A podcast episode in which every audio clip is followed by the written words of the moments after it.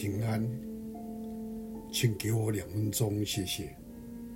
在诗篇九十篇十二节，诗人说：“上帝啊，求你指教我们怎样数算自己的日子，好叫我们得着智慧的心。”有一个笑话说，一间理发店的老板忽然异想天开，在店的门口贴出明天理发免费的海报。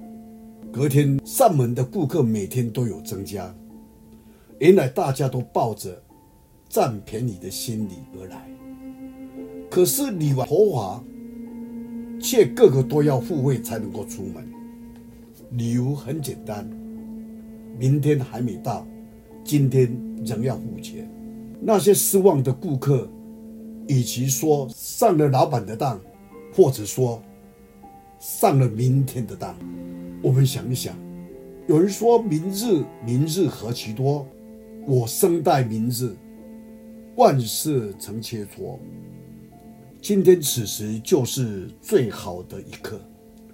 不要让明天成为我们拖延的借口。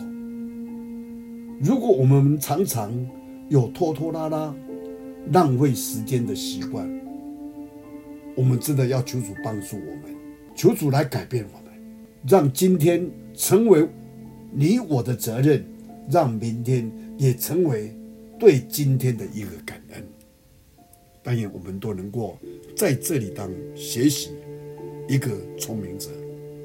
我们一起祷告，天父上帝，我们谢谢你。我们真的太有限，因此我们求你指教我们来数算自己的日子，求你来帮助我们如何把握我们现今的个时间，不要让明天成为我们一切的借口。求主帮助我们，在主的里面有从上头来的看见，今天的事今天毕。成为一个对今日有信心的神的儿女，感谢你听我们祷告，奉主耶稣基督的圣名，阿门。